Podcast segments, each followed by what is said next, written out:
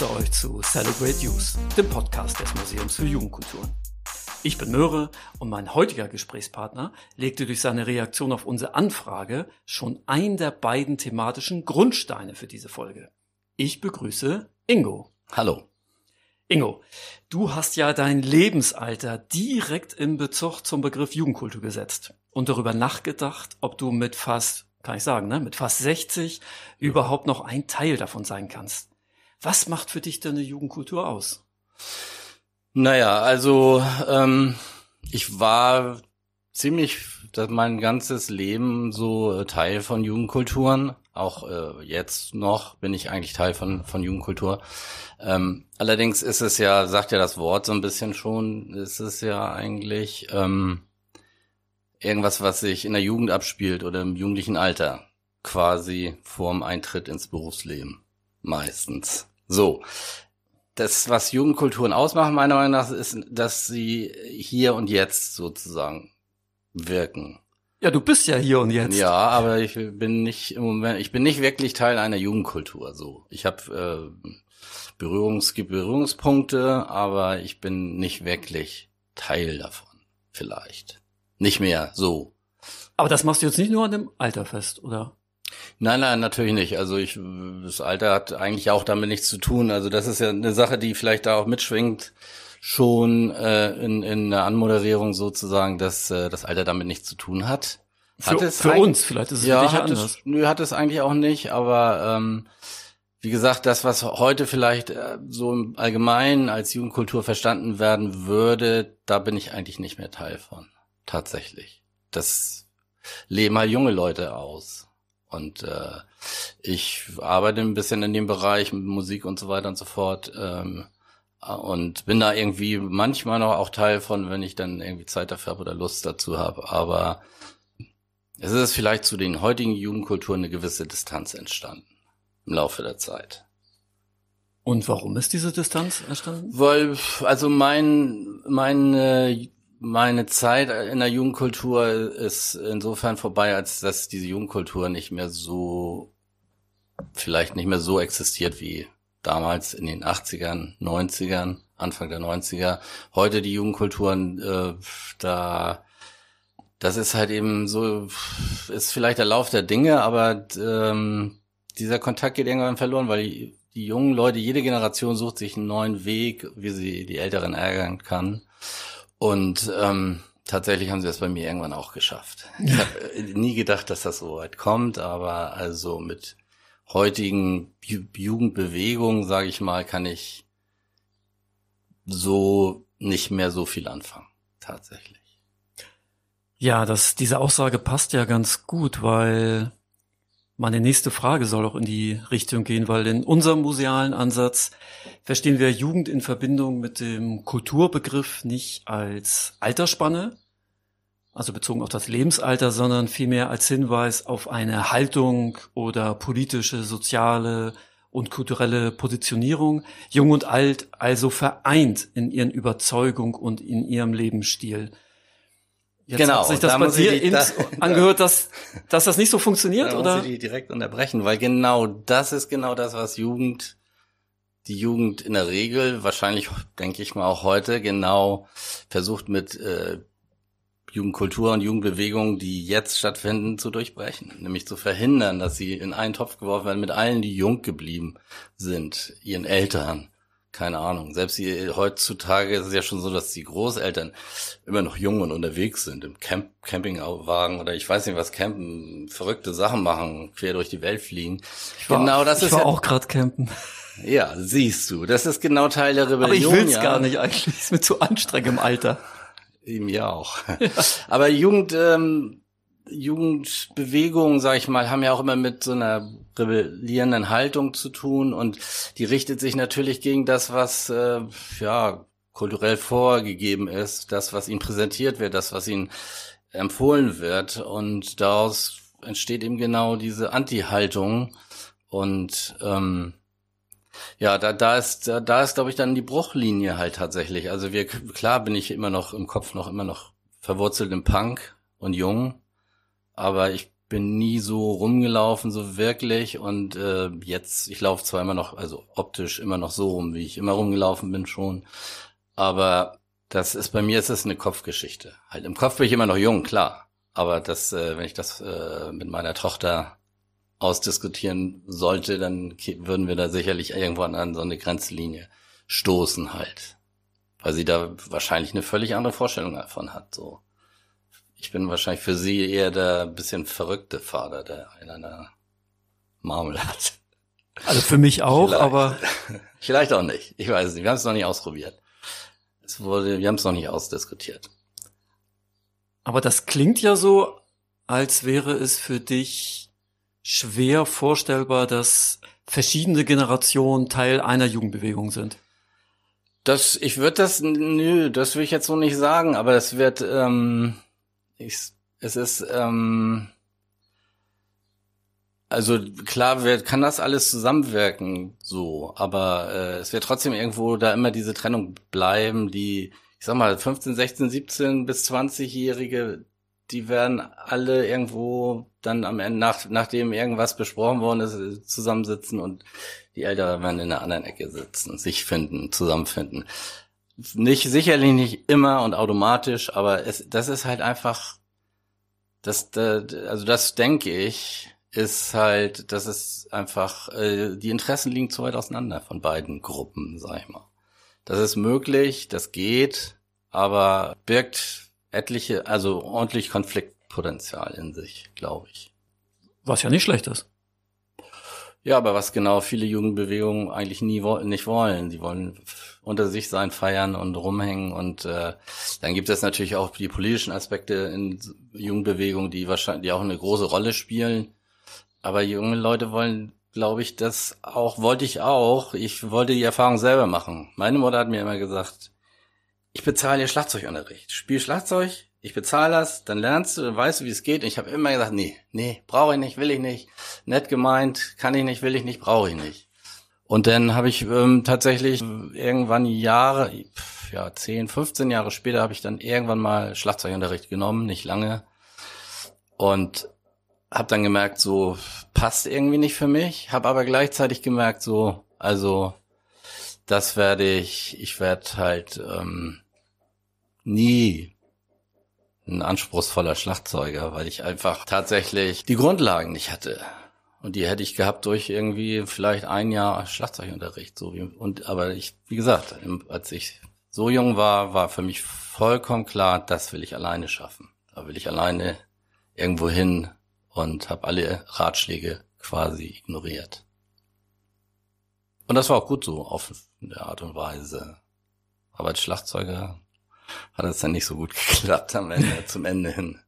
Hast du immer noch das Elektroschlagzeug eigentlich? Na, ich hatte ja nie ein Elektroschlagzeug. Ich Echt hatte nicht? nur ein normales Übungsschlagzeug. So, also es ist ah, nur die Pads dann, ne? Also ja, das sind so Weichplastikpads. Ja, ja, stimmt, stimmt, okay, ja. Immer wieder zusammengeflickt steht das bei mir rum. Okay. Und ich spiele auch noch total viel Schlagzeug. Und ich habe immer noch nicht aufgegeben, auch irgendwann als Schlagzeuger in der Band zu spielen. Die Idee. Aber also mal gucken. Oder langes. Da war gerade ein langes Pfff dazwischen. Von dir oder von mir? Von mir. Also.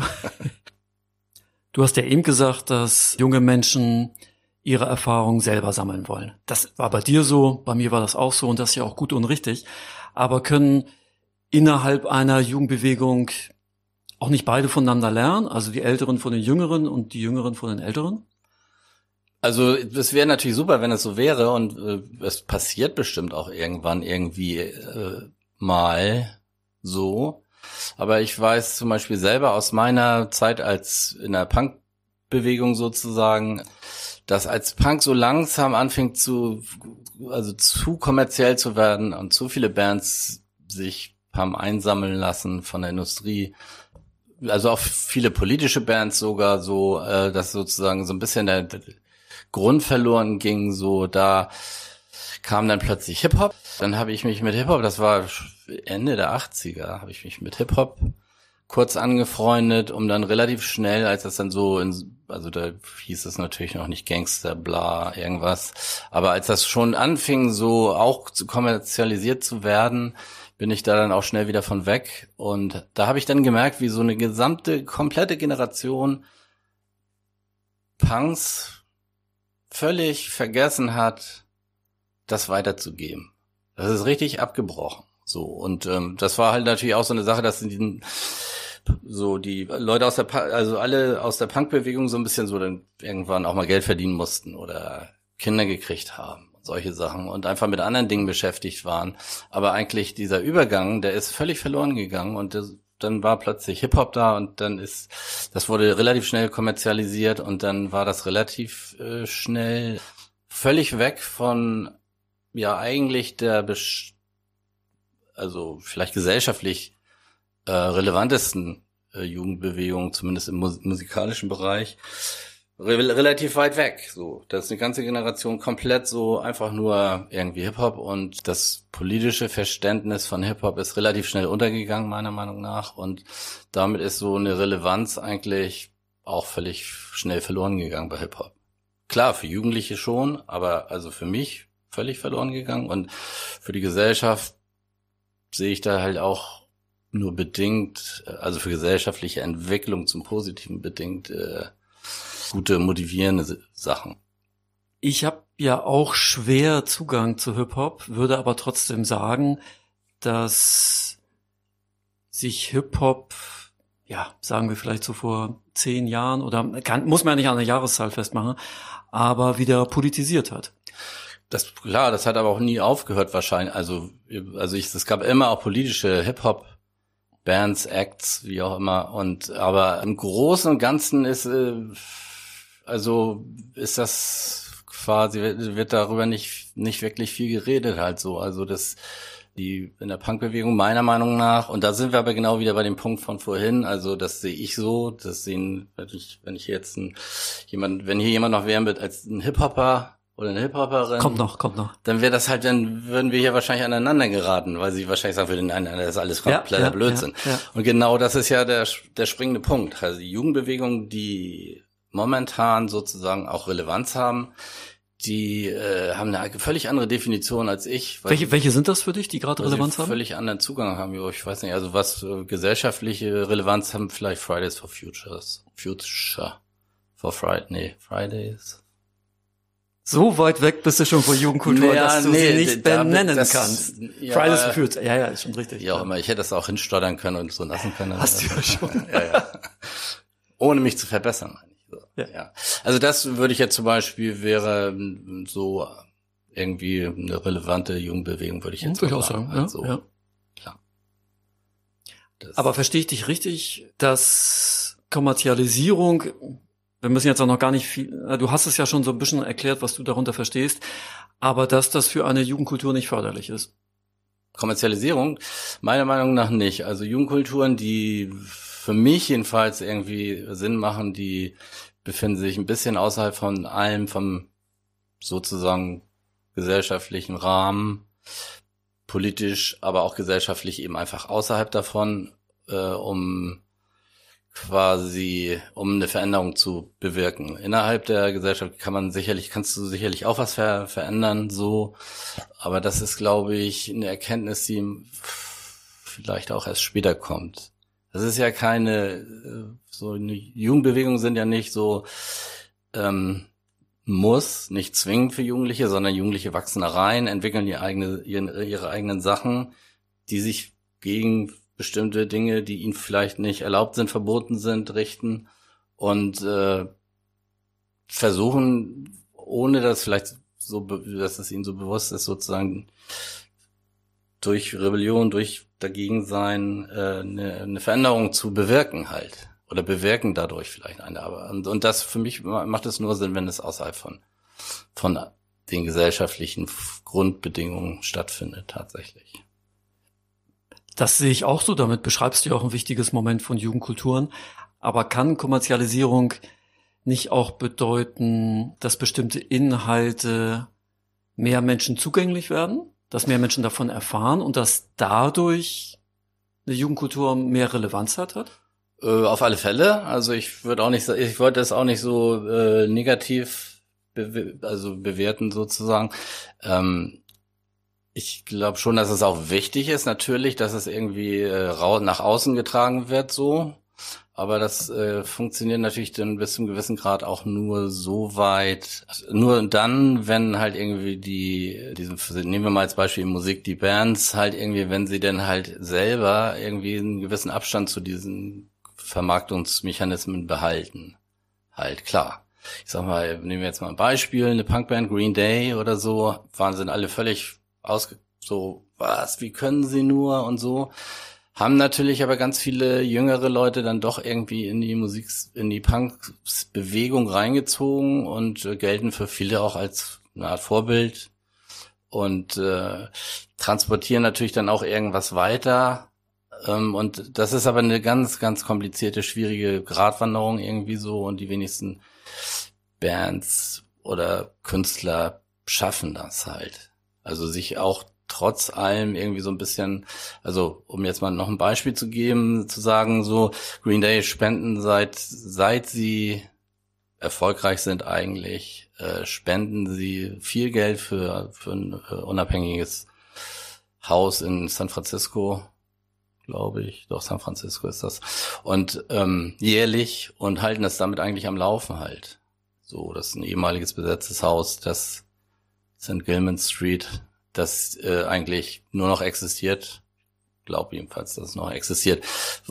Oder hauptsächlich existiert, weil Green Day immer wieder jedes Jahr einen großen Betrag spenden halt. So wie die Toten Hosen auch Geld immer wieder spenden an die Antifa und äh, damit vielleicht auch noch so ein Rest von, von Punk auch wirklich noch da ist, so.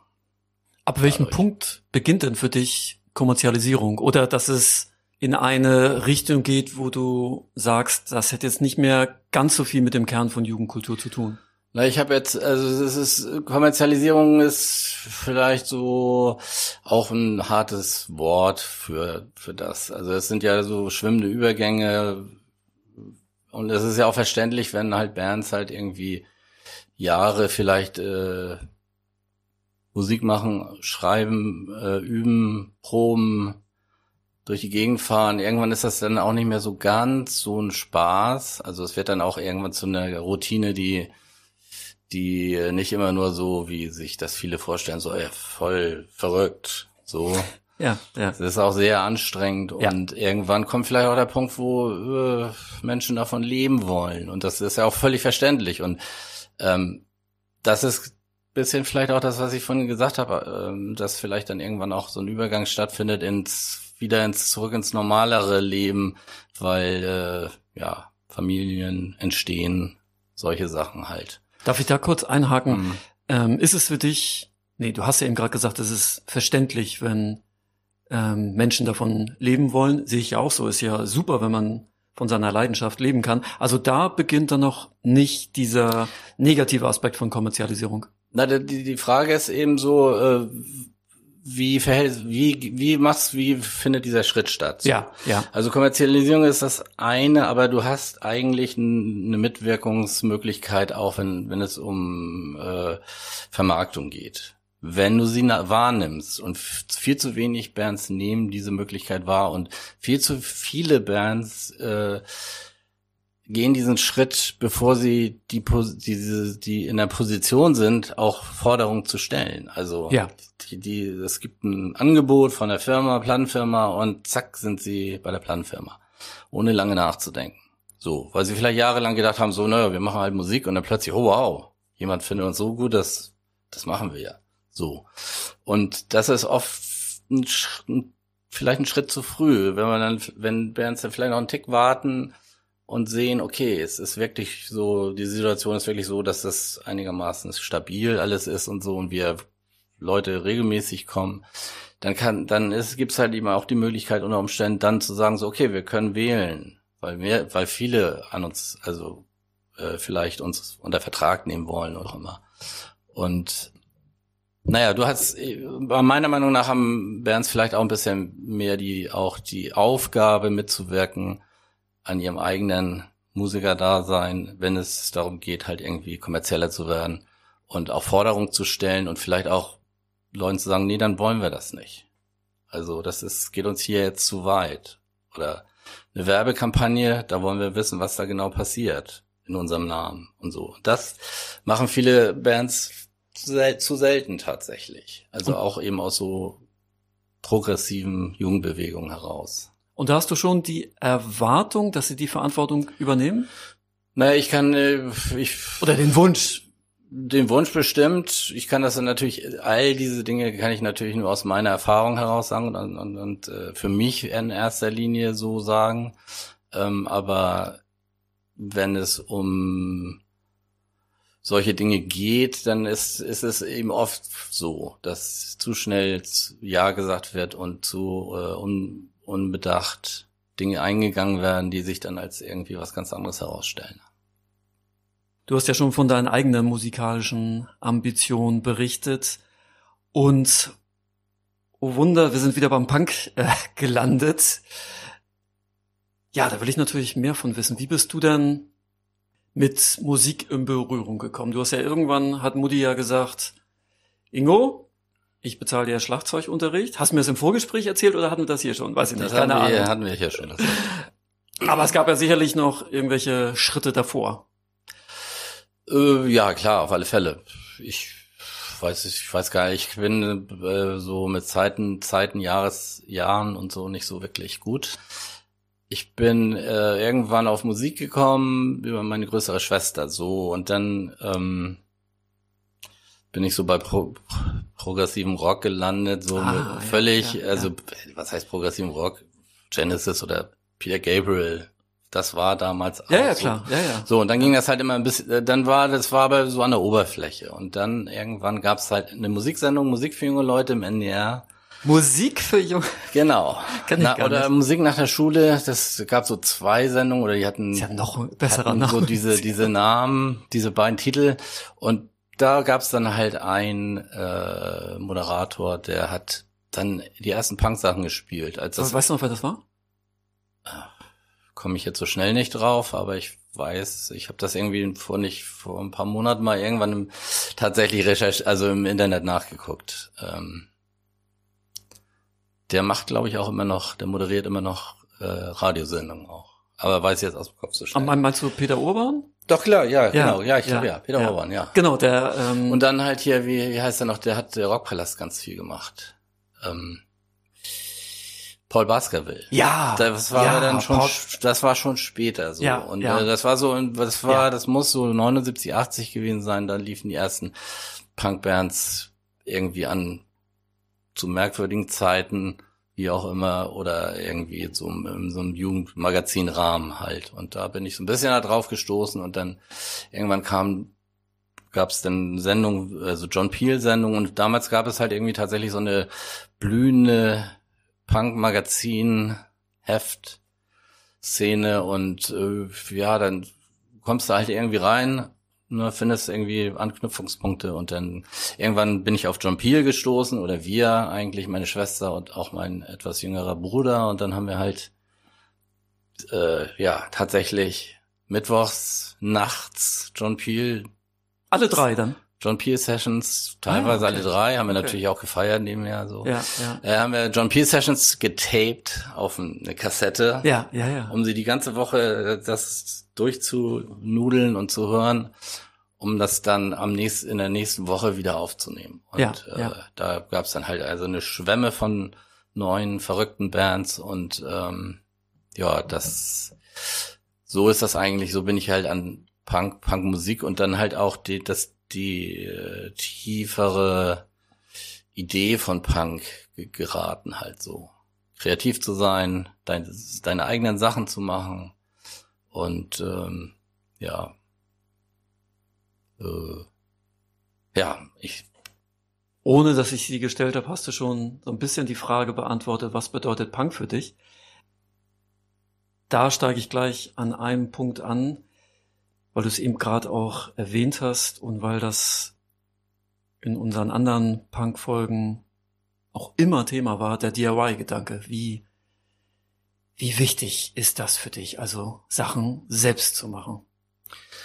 Naja, das, ähm, ähm, das, ne, also erstmal war der musikalische Aspekt äh, das Wichtige so an Punk und dann ging das dann halt langsam so oder relativ schnell eigentlich tatsächlich äh, habe ich über Texte, Hefte, wie auch immer solche Sachen und auch über äh, Bücher ähm, eigentlich den Zugang gefunden zu einer Idee von Punk und auch eben zu einer Idee von dem, was ich vielleicht davon verstehe, darunter verstehe. So, das ist natürlich auch immer individuell. Punk ist halt ja eigentlich relativ offen. Es gibt ja keine wirkliche Formel dafür so und jeder muss ein bisschen macht aus dem, nämlich, dass man selbst aktiv wird, dass du selbst äh, Dinge in die Hand nimmst, dass du Dinge machst, Dinge organisierst und ähm, das diese und daraus dein eigenes Punk-Ding Gebilde baust sozusagen und ähm, diese DIY-Geschichte ist dann halt so ein bisschen, ich weiß gar nicht, wo der Begriff jetzt, also wie der Begriff in der Punk-Bewegung auftauchte, ähm, aber das ist halt eine ganz entscheidende Sache halt, dass du im Prinzip ja, was ich vorhin schon sagte, von außen so ein bisschen außerhalb der vorgegebenen Bedingungen, äh, ja, in die, auf die Gesellschaft zugehst mit neuen Ideen so und die dann halt irgendwie, ja, irgendwie auch vielleicht mal gegen Widerstände durchsetzt halt. Bisschen für dich so. Und das musst du halt schon alle selber machen. Also das ist halt irgendwie so, da wird niemand kommen und das für dich machen halt, tatsächlich. Und willst du auch nicht, dass das jemand für dich selber macht? Naja, es ist halt irgendwie, das äh, ist natürlich, äh, machen natürlich alle miteinander zusammen so in so einer Bewegung zumindest, so Jugendbewegung oder was auch immer. Aber es gibt halt natürlich äh, das, das, was in deinem Kopf rumgeht, so, das musst du schon mit dir selber klären, glaube ich. Und dann, klar, diskutierst du das mit deinen Freund, Freundinnen und so weiter und so fort, allen, die um dich rum sind auch und aber irgendwie letzte, so alles zusammenkriegen und auf ein Blatt Papier, das musst du schon mit dir selber machen so. Und das äh, ist glaube ich ganz wichtig halt. Irgendwie dass du nicht irgendwie in so einer Jugendbewegung wo, um da wieder hinzukommen so durchs Leben treibst oder durch deine Jugend treibst sondern dass du da auch irgendwie immer noch ein bisschen im Kopf behältst dass du Dinge machst dass du für Dinge verantwortlich bist. Und das ja, äh, ja. dass das nicht einfach nur so ein Mit mitlaufen, mittreiben ist so. Und, und du wirst dann automatisch natürlich auch irgendwie ein Teil zu, zu einer aktiven, also eine aktive Person in so einer jungen Bewegung, denn automatisch, wenn du dich, wenn du dir darüber Gedanken machst, halt, was du dann machst und wie du das verantwortest vielleicht auch. Ja, seit ich dich, äh, seit ich dich kenne, das ist ja nun auch schon ziemlich lange, machst du irgendwas mit Musik. Also du hast ein Plattenlabel, gehabt, The Company with a Golden Arm, hast Konzerte natürlich organisiert, hast in Bands gespielt und ähm, seit einigen Jahren, was heißt einigen Jahren, auch schon recht lange, ne? Verleihst du Tourbusse. Wann hast du gespürt, dass du so Teil dieser Infrastruktur des Punk werden möchtest? Also, dass du nicht nur auf Konzerte gehst, sondern sie selbst organisieren möchtest, dass du nicht nur Platten hören möchtest, sondern sie selbst rausbringen möchtest. Wann wird sich das so entwickelt? Ja, also ähm, das ging relativ schnell eigentlich so, weil ich also relativ schnell ähm, von Punk die Vorstellung hatte, dass das bedeutet, dass, dass du kreativ bist, dass du Dinge machst, dass du Dinge auch simple Sachen. Wir haben zum Beispiel diese Kassetten, die wir dann immer mittwochs aufgenommen haben, diese John Peel-Sendung. Da haben wir dann halt selber Cover für gebastelt. Ah ja, ja, toll. Und, und äh, also jedes Cover eben ganz gestaltet mit Schnipseleien und ja, Klebekram ja. und äh, leider sind die alle verschwunden inzwischen. Aber das sind so Sachen, wir haben von Anfang an T-Shirts selber gemalt, solche Sachen. Okay, halt. okay. Also mit äh, Stoffmalfarbe und sind ja. unsere Lieblingsbands auf T-Shirt oder Kapuzenpullover gemalt.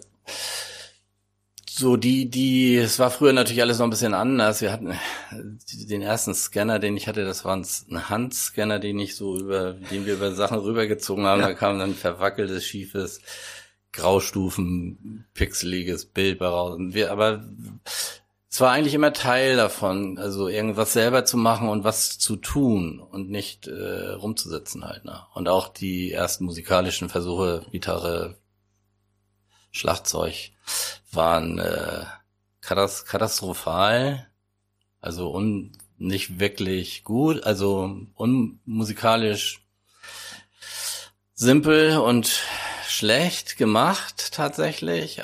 Und trotzdem haben wir immer gesagt so nee nee also Schlagzeugunterricht also wie diese Schlagzeugunterrichtsgeschichte ist halt eben so nee das äh, wie, wie ich ich will selber rauskriegen. Ja, so. ja ja. ja.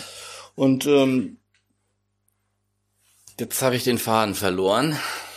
Ähm, und da muss ich jetzt ja nachdenken wie die Frage hieß ne ja, na jedenfalls ähm, dieses Kreative war von Anfang an irgendwie da so und dann äh, genau wie ich Teil davon geworden bin, also äh, also wie ich quasi gewechselt bin vom vom Musik zu konsumieren zu Musik zu machen und Teil also mitzumachen, das war dann halt eben relativ fließend. Es wurde dann halt immer ein bisschen mehr. Wir haben uns immer mehr Sachen ausgedacht und ähm, dann mit meinem mit dem Umzug nach Hamburg, das also nachdem ich dann nach Hamburg gezogen bin, äh, ging das dann halt weiter mit Plattverkaufen auf Konzerten und dann irgendwann Konzerte selbst veranstalten und Touren fahren und mit Bands mitfahren und genau, solche Sachen halt.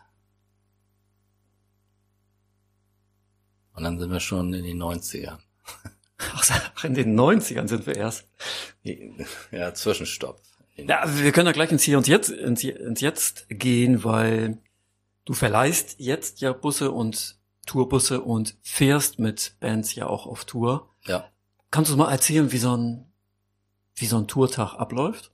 Ja, so ein Tourtag ist ähm, erstmal relativ viel Routine. Stehst auf, Frühstück, dann fährst du los. Fährst stundenlang im Bus, wo frühstückst du denn erstmal? Oder wo bist du aufgewacht? Das ist ja die erste ja, das Frage. kommt drauf an. Jetzt sind wir wieder entweder in den 90ern oder im Hier und Jetzt. Also in den Früher war das Entscheide du. tatsächlich, also ich fange einfach mal kurz der Abriss so, früher war es halt tatsächlich so Punk, ne, privat untergebracht, irgendwo auf einer Matratze im Wohnzimmer, in der Küche, im Badezimmer, in der Badewanne, irgendwo geschlafen. So, und dann halt Frühstück mit denen, die das Konzert veranstaltet haben, ja, und das ist natürlich sehr familiär sozusagen und immer nett gewesen, aber auch extrem anstrengend so, weil ähm, früher waren äh, gab es noch nicht ganz so viele Konzerte und ganz so viele Bands und da war das dann tatsächlich so, dass das ein Ereignis war, einmal im Monat irgendwo und äh, die Leute wollten dann halt irgendwie reden, diskutieren, auch das trinken, feiern bis äh, ja bis wirklich morgens, bis die Sonne aufgeht. Und das ist auch interessant und spannend und daraus sind Freundschaften, lange Freundschaften, enge Freundschaften entstanden. Aber gleichzeitig unterschätzen die Leute, die Konzerte machen, oft, dass du das dann drei Wochen im Stück hast. Und das hältst du nicht lange durch halt. Ne? Und ähm, naja, und so, so, so ist das dann halt dann im Frühstück und dann irgendwie ähm, stundenlang Autofahren mit wenig Pausen, um zum nächsten Ort zu kommen. Und da geht's dann halt irgendwie mit Kaffee, viel Kaffee und warten erstmal weiter so. Und dann wird die, wird alles aufgebaut und naja, und dann ähm, bis zum Konzert und äh, dann äh, ja zu jemand nach Hause und dann geht das halt äh, das Spiel weiter. Wird gefeiert, geschlafen und dann gibt's wieder Frühstück halt. Ne? Und heute ist es halt so, dass ich natürlich, also heute mache ich das äh, ist es schon so, dass ich die meisten Touren, also es ist selten privat die Unterbringung, meistens Hotel und insofern ist das Frühstück äh, heute eher im Hotel und dann tatsächlich relativ früh.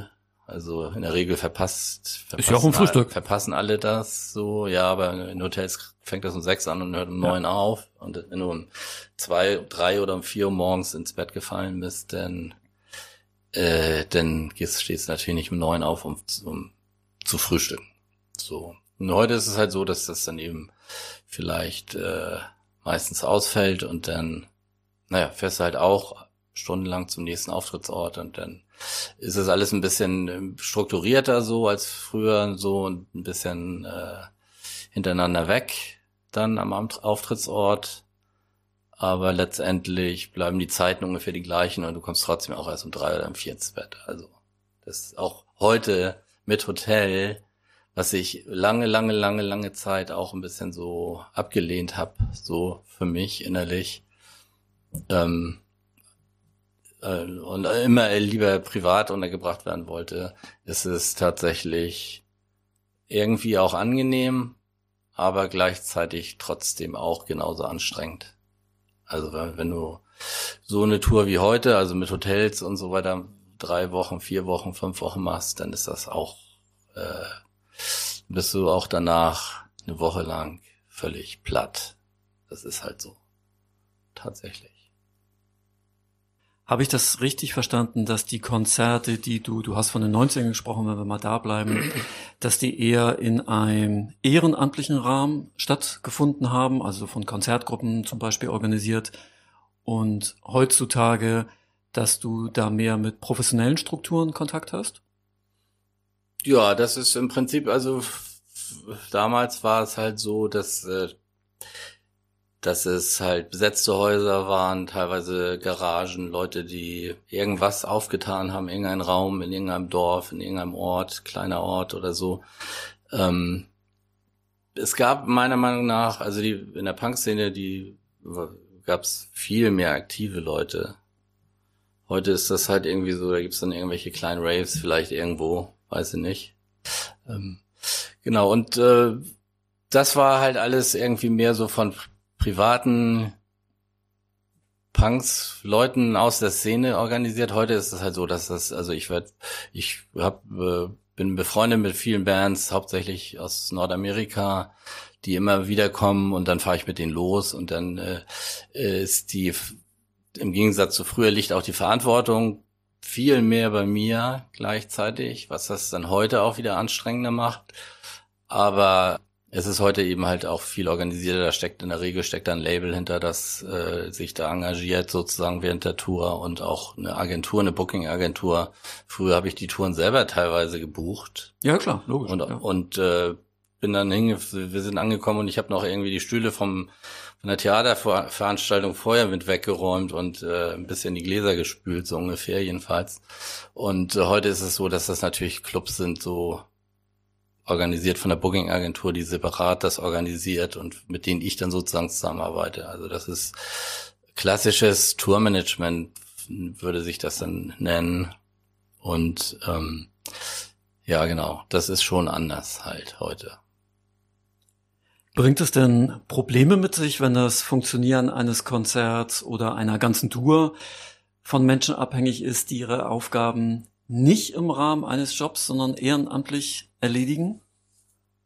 Das klar, also beide Seiten haben so Vor- und Nachteile, sag ich mal halt. Ne? Also das, äh, es war früher ziemlich chaotisch teilweise auch. Also ziemlich chaotisch, aber irgendwie immer interessant und spannend halt. Und äh, es gab halt auch eine Menge zu lachen. Heute ist das halt einfach mehr Routine. Ich meine, ich kenne die Bands in der Regel, mit denen ich unterwegs bin. Nicht alle, aber die meisten, sag ich mal, oder viele. Und äh, dadurch ist es viel Spaß. Also tatsächlich, da es oft viel Zeit zu vertrödeln gibt, mache ich mit den Bands viel mehr. Heute viel mehr fahre ich irgendwo hin und gucke mir Sa Sachen an oder wir halten irgendwo an und äh, machen lange Pausen, wo wir irgendwas unternehmen. Das war früher automatisch Teil von den Konzerten halt so. Ja, ja, ja. Oder ja, im ja. Rahmen des Konzertes. Das, da ist schon so viel passiert, dass wir dann äh, tagsüber einfach nur gefahren sind. Das ist vielleicht auch ein bisschen anders. Du hast ja eben gesagt, beide Formen haben Vor- und Nachteile. Also das ehrenamtliche Engagement hat Vor- und Nachteile, das professionelle auch. Hängt das Bewusstsein für Verantwortung auch mit einer Entlohnung zusammen? Nehmen die Leute ihre Aufgaben dann ernster, wenn sie wissen, ah, ich kriege da Kohle für? Naja, also ähm, das, das hängt ein bisschen davon ab, wie äh, ja was wie was im Kopf hängen geblieben ist schon. So. Ja, Also ich habe ja. ähm, ich habe mich immer super verantwortlich gefühlt und also als Konzertveranstalter, aber auch wenn ich Touren gebucht habe, ich habe mich immer also war immer so zuverlässig, wie es nur irgendwie geht und ähm, andere aber also oft nicht halt. Das ist aber ja Teil von Punk so. Und da musst du, musst du halt mit umgehen lernen Ja. und irgendwo so einen Mittelweg für dich finden oder so. Das hat, ist anstrengend, aber klar, also Geld führt in der Regel, Bezahlung führt zu Professionalität, weil sie auch verlangt wird. Und ähm, das hat sicherlich andere negative Seiten, aber also die Dinge werden dann vielleicht ein bisschen exakter durchge durchdacht und durch äh, organisiert so. Und ähm, ja, das ist schon anders als äh, also als früher in, in der DIY-Szene. Also vielleicht nochmal kurz Erklärung, DIY heißt do it yourself, also irgendwas selber zu machen. Also das ist schon heute schon anders als damals. Und ich glaube schon, dass eben die Bezahlung dazu führt, dass Leute das ernster nehmen. Nicht unbedingt besser machen, aber ernster nehmen. Ist ja eigentlich erstaunlich, ne?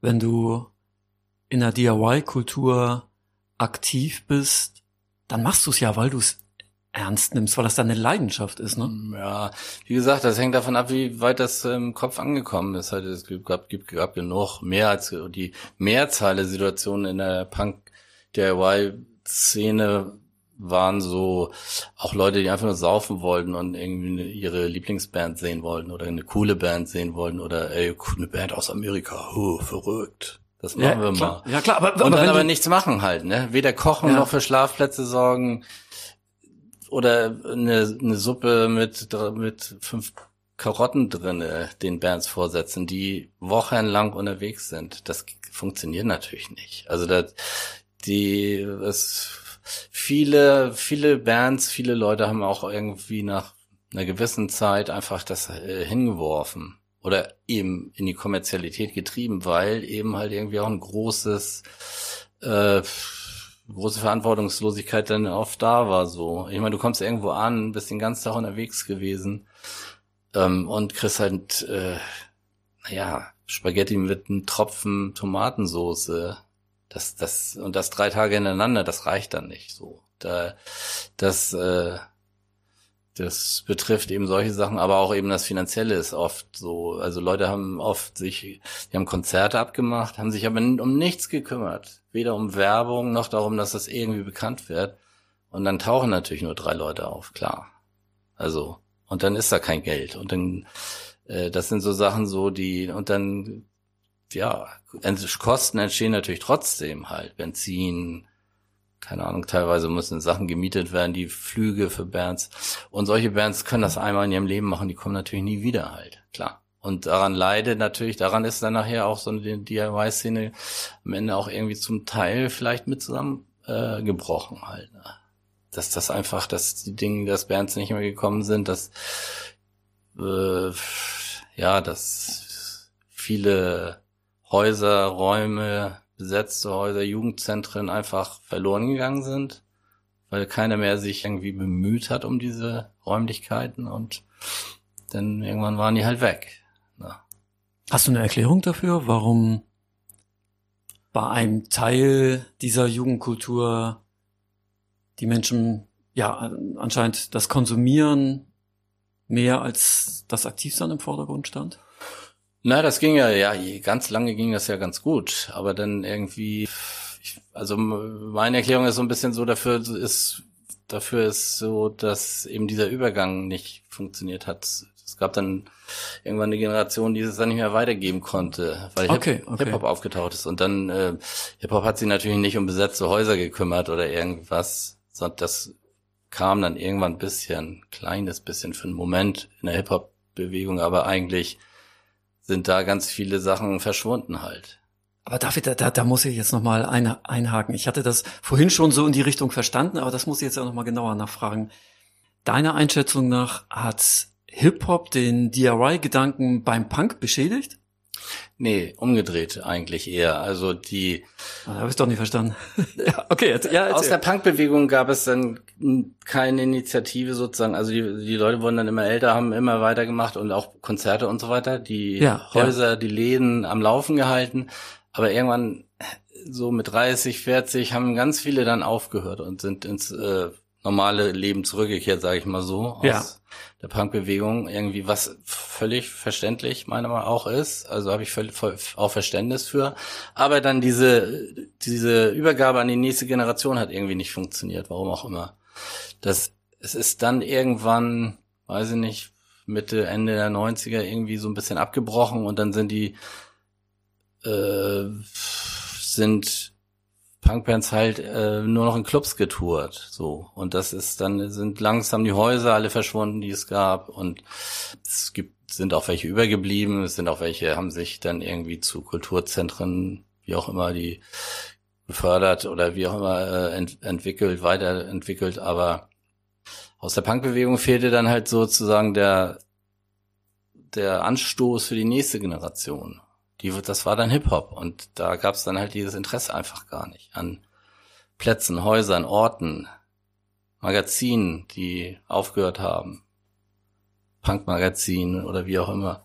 Also das, das die ganze, ich sag das ja, nenn das mal Infrastruktur, ist da dann irgendwie eigentlich innerhalb ziemlich kurzer Zeit relativ zusammengebrochen. Und, und die Verantwortung siehst du ich will da jetzt äh, eine Verantwortung so ein Nee, ich meine es jetzt nicht als moralische Schuld, aber deiner Wahrnehmung nach ähm, hat sich das so entwickelt, weil die ältere, ältere Generation im Punk sich nicht ausreichend darum bemüht hat, die Erfahrung an die Jüngeren weiterzugeben. Tatsächlich ist es ganz lustig. Also okay, das ist ja natürlich nur meine Wahrnehmung, aber es ist ganz lustig, weil eigentlich hat sich da so ein Prozess abgespielt von einer Jugendbewegung innerhalb einer Jugendbewegung. Es gab dann irgendwann so einen Moment. Ich hoffe, wo, ich kann noch folgen. ja, es gab dann irgendwann so einen Moment, wo da so die alten Punks so da kam also die das was nachkam so hinterher kam die nächste Generation oder irgendwie übernächste das waren so straight edge Kids ja also ja ja nicht rauchen nicht saufen vegan leben du redest über mich Ingo ja ja warte mal ab teilweise, ich war das ja ich war schon da auch schon du bist alt. ja die Ausnahme ne? teilweise Touren mit der Bahn und nicht mit Autos, weil Evil und so. Und da jetzt, da haben, da, da sind dann die, die älteren Punks, die eigentlich so, ich sag mal, das Organisatorische, die Kontakte, die, die Infrastruktur in der Hand hatten, haben gesagt so, ey, ihr spinnt doch, nicht rauchen. Ey, ihr seid doch, also was ist denn hier los, ey? Was ist denn mit den, das soll, das soll Punk sein? Das kommt mir nicht oder, in mein besetztes Haus. Oder Hardcore, ja genau, so ungefähr so. Und ähm, das sind tatsächlich Sachen so, da, die, diese beiden Jugendbewegungen konnten sich da dann irgendwie nicht mehr drauf auf irgendwas einigen, was dazu geführt hat, dass diese die älteren Punks, die aber eben halt eben die gesamte Infrastruktur eigentlich ein bisschen in der Hand hatten über ihre Erfahrungen und über das lange dabei sein, haben wirklich reihenweise gesagt, oh, da, nee, also da habe ich keinen Bock drauf. Also das, das, nee, das ist mir zu nervig. Also das mache ich jetzt nicht, mache nicht nochmal den ganzen Quark mit der nächsten Generation. So, und dann war gleichzeitig Hip-Hop da und das ist dann quasi komplett da zusammengebrochen, so die Infrastruktur. Und damit war das eigentlich, äh, ja, damit war es eigentlich ein bisschen vorbei mit Punk. So. Und warum hat deiner Erinnerung nach diese jüngere Punk- oder Hardcore-Generation da nicht eigene Strukturen aufgebaut?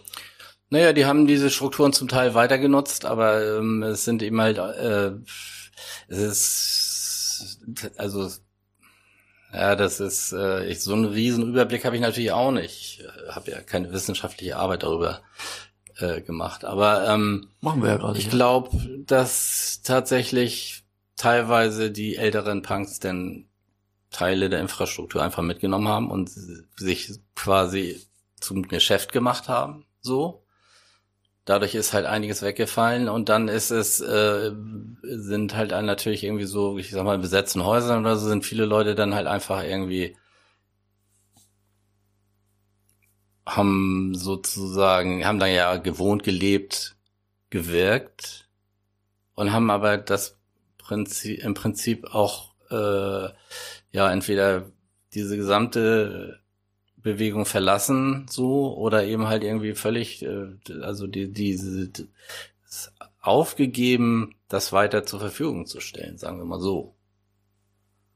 Und äh, es gab dann halt irgendwie dann nach viele Häuser, die legalisiert wurden und dann Familien quasi Leben stattgefunden hat und so und dann irgendwie die ersten sich im besetzten Häusern oder legalisierten besetzten Häusern sich beschwert haben, dass einmal im Monat, zweimal im Monat, dreimal im Monat ein Konzert ist und dass das laut ist und dass das nervt und kein, keine Lust, dass sie keine Lust auf sowas haben und so weiter und so fort. Und gleichzeitig, wie gesagt, entstand dann halt Hip-Hop so und hat einfach die, komplett die nächste, die, die nach der Straight Edge Vegan, wie auch immer, äh, Punk-Generation, die nächste Generation war eine komplett eine Hip-Hop-Generation. Also da war Punk eigentlich weg, so. Das war genauso dieser Bruch, genau da war, meiner Meinung nach, ist, ist das dann irgendwie so, also klar, nicht völlig zum, völlig äh, verschwunden Punk, klar, ist auch immer noch da, aber es ist nicht mehr, hatte da dann nicht mehr diese, diese Relevanz als Jugendbewegung. So habe ich das empfunden, zumindest. Aber das klingt ja nach einem ganz deutlichen Generationenkonflikt. Ja, Wechsel eigentlich, so ein Generationenwechsel. Generationenkonflikt, klar. Kannst du so sagen, ja. Aber das ist ja genau das, was Jugendbewegungen ausmachen. Und in diesem Fall, ähm, alle haben gedacht, so, also in der Punk-Szene, da geht das irgendwie ewig weiter. So, alle haben es verstanden. Und dann hat äh, die irgendeine Generation, jüngere Generation, doch einen Weg gefunden, um die Älteren zu ärgern. Und lustigerweise ist diese komplette Straight Edge Vegan Szene ist halt irgendwie ähm, tatsächlich heute sind die halt äh, auch zurückgekehrt ins in Anführungsstrichen normale Leben und haben Familie und trinken und äh, feiern und saufen und tanzen und machen in Anführungsstrichen seriöse Sachen halt. Von daher ist also auch, äh, findet jede Generation oder jede Jugendbewegung ähm, irgend, offensichtlich irgendein Weg, um die älteren, ältere Generation oder die älteren Generationen zu ärgern durch ihr Verhalten. Und das ist ja das, was um wieder ganz am Anfang zu kommen, Jugendbewegung ausmacht. Von deiner wirklich, wie ich ja finde, sehr spannenden, interessanten Einschätzung der Generationenabfolge im Punk, da muss ich mir auf jeden Fall nochmal Gedanken drüber machen und da müssen wir auch nochmal weiter drüber reden. Das finde ich echt ein, ja, finde ich echt einen sehr, sehr guten Ansatz. Möchte ich aber nochmal auf die Musikwelt ein bisschen zurückkommen, weil das ja für mich auch ein wichtiges Thema ist. Was macht für dich so diese Faszination an Konzerten aus? Du machst es ja, ja schon auch lange beruflich. Da musst du ja irgendwie Bock drauf haben. Also was ist für dich das Besondere an Konzerten im Vergleich zum Ich hör's zu Hause? Ja, äh, lustige Geschichte. Also klar, am Anfang war das das Zusammenkommen mit Leuten, Menschen, die genauso denken wie ich, so halt. Also früher gab's halt irgendwie so in der Bahn, ich in, äh, weil sie alle vier Monate mal jemanden gesehen, wo ich gedacht habe, so, oh wow, Punk. Ja, ja. Und das war eindeutig. Und das war klar, wir verstehen uns irgendwie. Ja, ja. So. Das ist heute natürlich schon lange nicht mehr so, weil du siehst Leute, die laufen halt irgendwie, die sehen aus wie Punk und laufen halt irgendwie, äh, weiß ich nicht, mehr böse Onkels T-Shirt rum, was du dann irgendwie plötzlich siehst und denkst, hä, was ist denn hier los?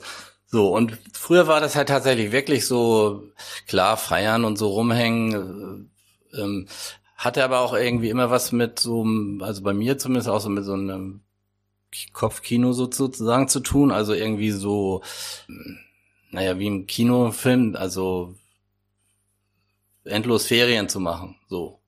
Also so ein Leben zu führen auf Parkdecks mit Musik im Ohr, so. Schöne so, Vorstellung. Und solche Sachen halt. Und ähm, das ist lustigerweise, irgendwie gab es irgendwann einen Punkt, nachdem ich 10, 15 Jahre auf Tour war, dass ich ich keine Lust mehr hatte. Also ich hab, äh, bin mit meinen eigenen Bands oder mit den Bands, die ich kenne, die waren immer interessant und spannend, aber so teilweise, also ich habe dann halt natürlich auch so ein äh, bisschen einen besonderen Geschmack entwickelt und so, also musikalisch und den viele nicht teilen können, weil ihnen das alles zu verrückt ist, zu wild ist, war. Ähm, und ähm, naja, also die ah, Bands. Du, du hast schon richtig gute Bands nach äh, ja, aber das, das zu uns geholt. Das äh, spielt mal jemand, jemand vor, der Techno hört, der sagt, das, ja, gut, das, ist das okay. für ein Schrott. Obwohl es die gleiche Energie vielleicht hat. Ja, ja, ja. So. Klar. Ähm, aber ähm, die habe ich, diese Bands, die ich wirklich geliebt habe, die habe ich natürlich selber immer auch geguckt, gar, jeden Abend, gar keine Frage. Dann gibt es diesen Effekt, dass du, wenn du auf Tour bist mit der Band, dass du irgendwann die Band auch gut, also wenn du dich mit denen verstehst, gut kennst, dann guckst du dir das auch gerne an. Klar. Aber wenn ich Jobs mache mit Bands, die ich nicht kenne, dann gucke ich mir oft die Konzerte gar nicht an weil ich einfach, weil mich das total langweilt. Ich verdiene dann halt Geld damit und bin unterwegs, aber es interessiert mich musikalisch überhaupt nicht. Obwohl es immer noch irgendwie so mit Punk oft zu tun hat, so musikalisch ist es so, äh, es, äh, interessiert mich einfach nicht. Für mich ist, es gab halt so einen Punkt, wo ich angefangen habe, wo ich an, ich war mal irgendwann an, an so einem Punkt nach 15, vielleicht 20 Jahren, weiß ich jetzt nicht mehr genau, wo ich äh, gesagt habe, ich, ich will das nicht mehr. Ich, ich musste auf eine Tour und habe gedacht, so, ich will nicht los, ich will nicht, weil ich habe da keine Lust zu. Ja.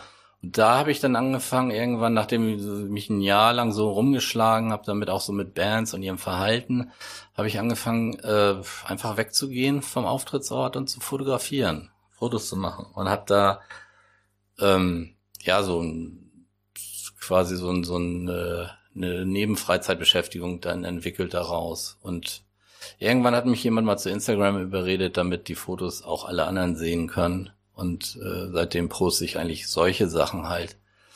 Fotos von Touren im, oft auf Instagram und ähm, das mache ich halt tatsächlich immer noch viel oder viel mehr noch. Also auch wenn ich nicht auf Tour bin. Also ich habe inzwischen so ein so ein, so ein äh, Fotoblick auch entwickelt, so dass ich manchmal stehen bleibe und alle anderen denken so, hä, wieso bleibt denn stehen? Und dann irgendwie zwei Minuten lang irgendwie versuche irgendwie ein bestimmtes Motiv hinzukriegen oder so.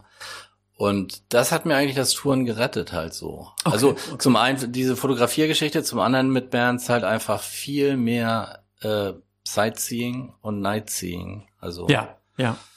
Äh, nachts und auch tagsüber irgendwie noch irgendwo hinzufahren und sich was anzugucken. Eiffelturm oder keine Ahnung, irgendwas äh, Verrücktes irgendwie. Da gibt's, da gibt's eine Menge zu sehen halt so. Und das hat mir eigentlich dann das Tourleben sozusagen gerettet.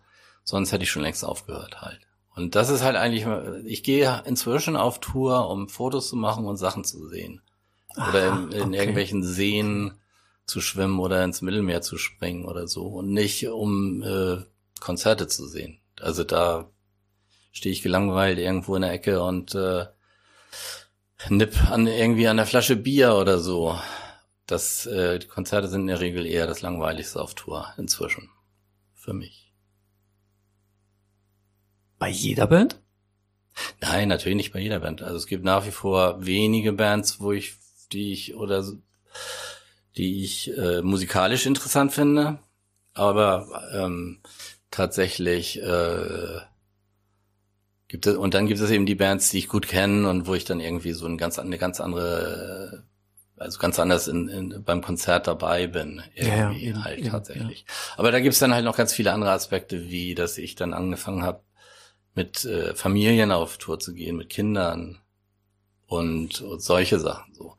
Aber ähm, was das vielleicht ganz deutlich macht, ist halt, ähm, dass ich zu Hause ganz, ganz, wenn ich zu Hause bin, gehe ich ganz selten auf Konzerte freiwillig.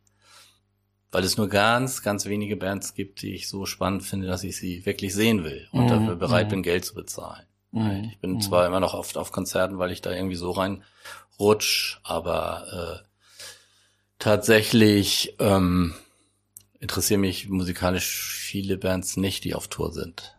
Okay. Ja, Ingo, und jetzt stelle ich dir natürlich noch ein paar Fragen, die ich vielen Gesprächspartnerinnen und Gesprächspartnern stelle, um mal so ein, das so ein bisschen vergleichen zu können. Und das passt ja auch gut zum Abschluss dieser Folge jetzt. Wie sehr hat Punk dein Leben geprägt? Äh, auf alle Fälle hat Punk mein Leben gleich umge umge komplett umgekrempelt eigentlich und ähm, das ist eigentlich immer noch so. Ich also mein Leben ist äh, so turbulent wie die Nachrichten heute auf der Welt. Aber hoffentlich also, nicht so schlimm. Ja, es, es passiert so viel immer noch. Ich bin halt immer noch viel, immer noch unterwegs. Ich, es, es ist jeden Tag ist irgendwas. Also und das hat alles eigentlich mit Punk zu tun. Also das äh, letztendlich ist es das, was ich immer wollte und was ich eigentlich eben halt seit ich Punk entdeckt habe eigentlich äh, immer noch mach halt. Also es hat mein Leben komplett verändert. Ich wüsste nicht, wo ich wäre heute, wenn das nicht passiert wäre. Und was ist dann heute noch Punk an dir? alles, was in meinem Kopf drin ist. Zeig es uns. ja, wenn ich das könnte, kann ich nicht. Hier, Oder erzähl es uns. Hier, Möhre, hier, guck. Hast du gesehen? Der fotografische Blick. Das war's. Möhre hat's gesehen. ja, nee, ja, das, ähm, ja, das ist halt irgendwie meine Version von Punk, die trage ich in meinem Kopf mit mir rum. Aber das machst ja nicht nur du, das machen ja viele Menschen und deswegen die nächste Frage, hat Punk denn eine gesellschaftliche Relevanz? Also strahlt Punk aus? Hat es auf alle Fälle, würde ich sagen, und hat, äh, glaube ich, auch wirklich einen tiefen, also auch einen großen Einfluss gehabt über natürlich auch äh, über ganz viele Verästelungen, sage ich mal so, die vielleicht nicht sofort mit Punk zu assoziieren sind. Heute würde ich sagen, eher weniger. Ich glaube, das, was heute politisch relevant ist, ist, ist quasi eine, eine ja, Nachfolge von Punk, die Verlängerung von Punk. Das, was äh, durchgedrungen ist von Punk in der, in der Gesellschaft. Aber Punk selber glaube ich nicht mehr so. Nicht mehr so wie in den 80ern, 90ern, vielleicht noch Anfang der 90er. Aber was ist denn zum Beispiel durchgedrungen? Also wo findet man Punk heute im Mainstream wieder oder? Na, ich glaube, so eine Bewegung wie Fridays for Future hat diese Elemente auch. Ja.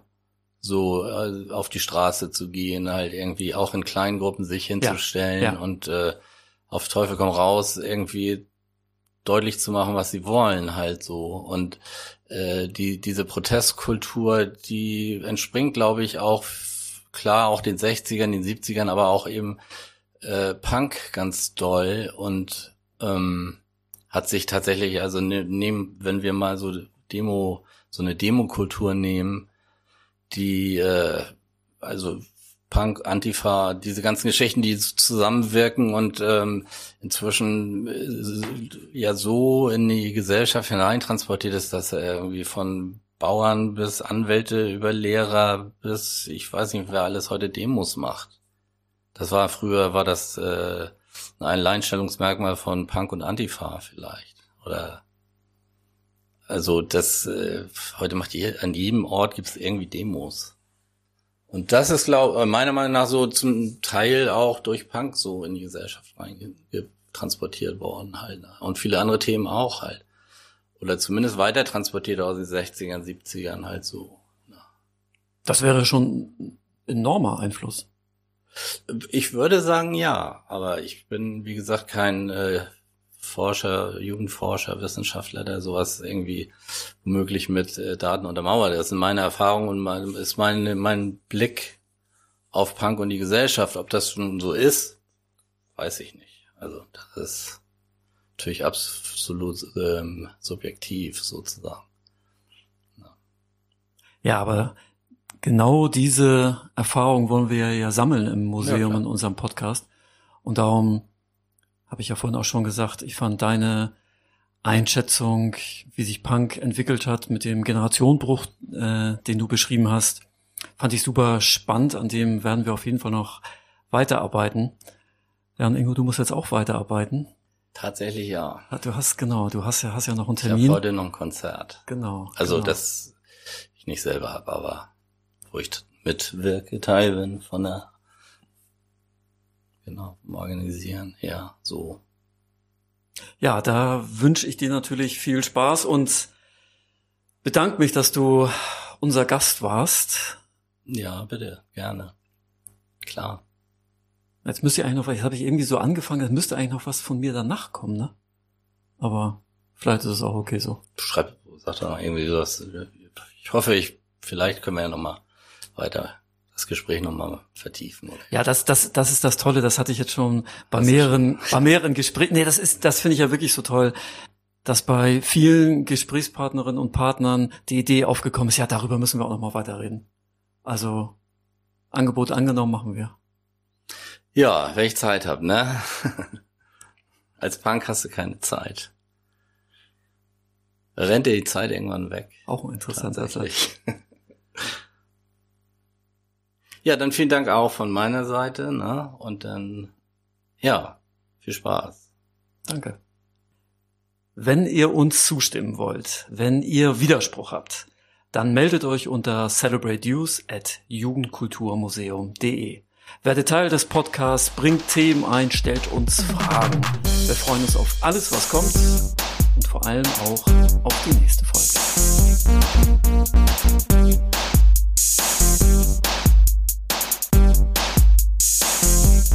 Thank